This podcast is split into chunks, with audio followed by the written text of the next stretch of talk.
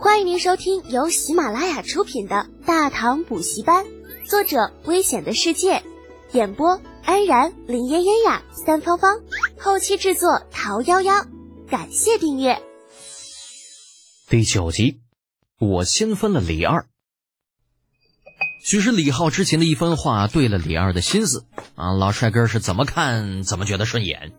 温言笑道：“哼，你这小子心情倒也不坏。也罢，你们年轻人的事情自己看着处理吧。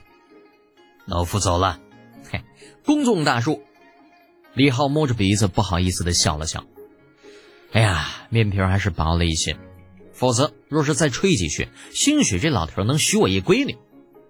啊，李二不知道面前这小子正在打着自家闺女的念头，拍了一下他的肩膀，郑重道：“好自为之吧，小子，老夫姓李。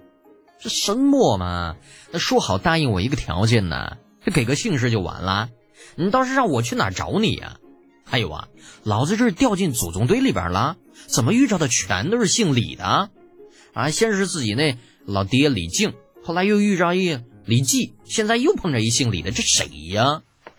看着人家侍女搀着女眷上了车，李豪郁闷的想着，无意间瞥见对面屋脊投射在地面上的影子上多了一个人，一个端着什么东西的人。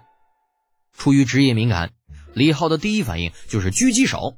啊！看着正准备上马的李二，叫了声“小心”，便冲上去将其拦腰抱住，两人重重的向外摔了出去。同时，屋脊之上传来砰砰两声闷响，李二的坐骑与李浩亦是在同时发出了一声嘶鸣与闷哼，是强弩。哎，护卫们都是玄甲军所办，训练有素，瞬间反应过来发生了什么，一声喊将李二与李浩围了起来。护驾有刺客！他大爷的，吃个饭都不消停，老子招谁惹谁了？被箭弩射穿了左臂的李浩，并没有意识到护驾是个什么意思，也没有意识到自己突然冲出来救了什么人。在扑倒李二后，环身而起，接着那他就向刚刚那小酒馆里冲。大街上太危险了，这鬼知道敌人有什么样的埋伏啊！这李浩啊，现在脑子已经懵了，想着那只有刚刚的小酒馆相对还算安全。躲进里面需要防守的，也只是那个不大的小门。这一切全都发生在电光火石之间。等李二回过神来，已经被李浩推进了酒馆的后厨。这身前身后围满了人。老帅哥这个时候还算是很淡定，并没有惊慌失措的表现，只是眼神凌厉的在身边扫了一圈，随后问道：“观音币在哪里？”观音币。这个名字好像在哪儿听过，但时间根本不允许李浩多想。外面已经杀声震天，老帅哥发现自己的女人不在，竟然还想带着人冲出去。李浩暗骂一声晦气，扯住了想要往外冲的李二，怒斥道：“你这时候出去，你这裹什么乱呢？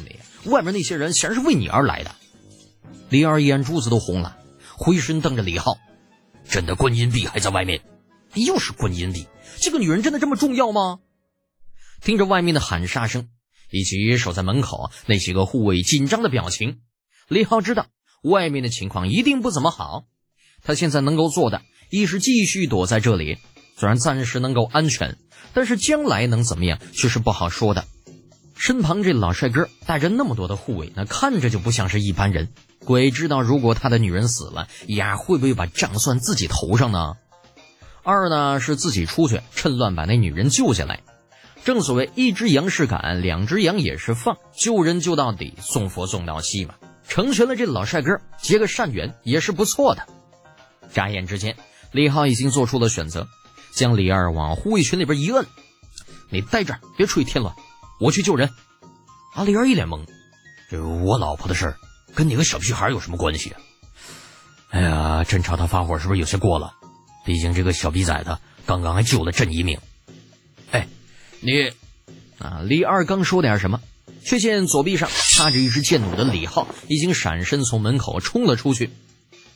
望着消失于门口的背影，被护卫们挤在身后的李二长叹了一声：“哎呀，李靖一家，朕忠臣也。”众护卫集体暗想：这都是拿命搏出来的前程啊！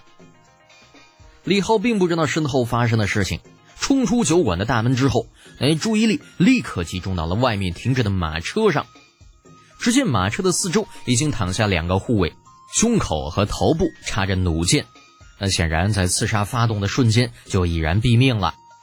另外还有四个护卫正围在马车的边上，与七八个黑衣人厮杀，身上带着数道刀伤，显然已经力不从心。长街之上还有四五处战场。黑衣人大概有二十来人，而护卫却只有八九个。显然，外面的战局，这护卫一方属于弱势，估计要不了多长时间就会落败的。到时候，马车上的女人只怕也活不成了。怎么办呢？直接冲上去显然是不行的。如果是自己以前的身体，李浩相信那自己是可以冲上去，出其不意放倒个三两个的。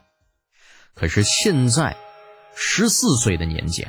再加上弱不禁风的身体，那冲上去就是送菜嘛！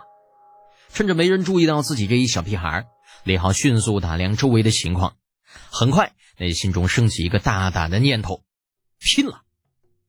特种大队的精力在这一刻起到了很大的作用。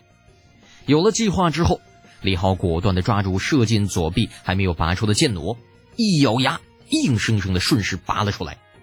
一股血箭射出，疼得李浩发出了一声嘶吼。但尽管如此，他的脚步却并没有停下，迅速靠近了马车，接近了正在交战的一个护卫和两个黑衣人，并趁着黑衣人一个愣神的功夫扑了上去，手中那弩箭插向他的颈部动脉，血光四射。这黑衣人连惨叫都没有发出来，便是倒了下去。接着。李浩没有半点犹豫，丢下半死不活的黑衣人，直接跳上了马车的车辕，手中还有那没有丢掉的弩箭，对着马的臀部就狠狠地扎了上去。这几匹马面对厮杀，没有一点慌乱，绝对是从战场上下来的战马。但是这并不代表他就不怕疼，被弩箭重重一扎，顿时一声长嘶，疯了一样就顺着长街向前狂飙而去。哎呦我去，这样也行！躲在酒馆里的李二目睹了李浩救人的全过程，顿时呆若木鸡。啊，不过好像也只能这样了吧，毕竟还是个孩子，如此乱局，你还能指望他干什么呀？短时间内能想到用这样的办法，就已经算是杀伐果断了。李二想着，那目光不由得看向了还在伏案大睡的程楚墨和李振，那或许也应该给他们一个机会。那臭小子不是说过要带着他们？迷途知返吗？程楚墨和李振依然在呼呼打着呼噜。外面受惊的战马跑得飞快，而李浩却依旧不断用手里那弩箭扎着马的屁股，回身望着战局。呀，老帅哥啊，你的女人老子给你带出来了，你自己自求多福吧。喂，快点把马拉住！这时，身后的车厢里突然传出一个女人的声音：“不管他。”这都什么时候了？保命要紧。嗯，跑得有点慢，得再来一下。噗嗤，又扎了一下。喂，你听到我说话没有？娘娘被颠的受不了了。那女人还在啰嗦，烦不烦呐？老子救人的不知道吗？噗嗤，再扎一下。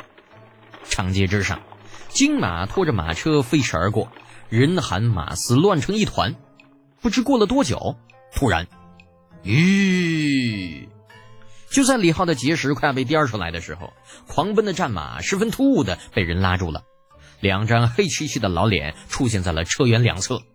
宇多犬，你小子怎么回事啊？为何闹事送马？小子，发生了什么事啊？为何全身是血？这两个老货异口同声的问道：“这谁呀？”李浩早就被颠懵了啊，两只眼珠子直往上蹦，这看的人都重影。小兔崽子，你！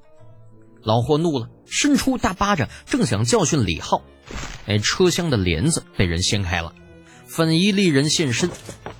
程之杰、张宝相，速速去永安坊救驾。皇后娘娘，程咬金和张宝相都傻了。这长孙皇后嘛时候不是以恬静秀美示人呢？现在倒好，那发鬓散乱，额头微红，这到底是怎么回事来嘞？哦，对了。皇后刚刚说什么来着？说救驾，哎呦我靠，出大事了！这俩老货顾不上其他，程咬金大叫了一声，撒丫子就跑。那张宝相倒是好些，临危不乱，回头扯住李浩：“小子，火速护送皇后娘娘回宫。若是出半点，呃，你怎么晕了？”宝相不必理会这里，速去救驾。这里本宫自会处置。诺。啊，听了皇后的命令，张宝相也顾不上李浩了，追着程咬金的背影就走。啊，可怜的小李日天同志。在刚刚，程咬金叫出皇后娘娘的瞬间，终于想起观音帝是谁了。同时，他也记起了那个老帅哥似乎说过“朕”这个字眼儿。哎呀，好尴尬呀！完犊子啦！皇上跟皇后啊，我都干了些什么？好像是把李二从马上给掀下来了吧？而且还教训他裹乱来着。另外，皇后娘娘这个额头是怎么回事？哎呀！不会是刚刚在车厢里边这这被我给颠儿的吧？这是大唐最有权势的两个人呐，全他妈被自己给霍霍了。算了，我还是晕了吧，爱咋咋地好了。那那反反正老子现在也是伤员。于是李浩晕了，晕得很彻底，谁都弄不醒的那种。听众朋友，本集已播讲完毕，请订阅专辑，下集精彩继续哦。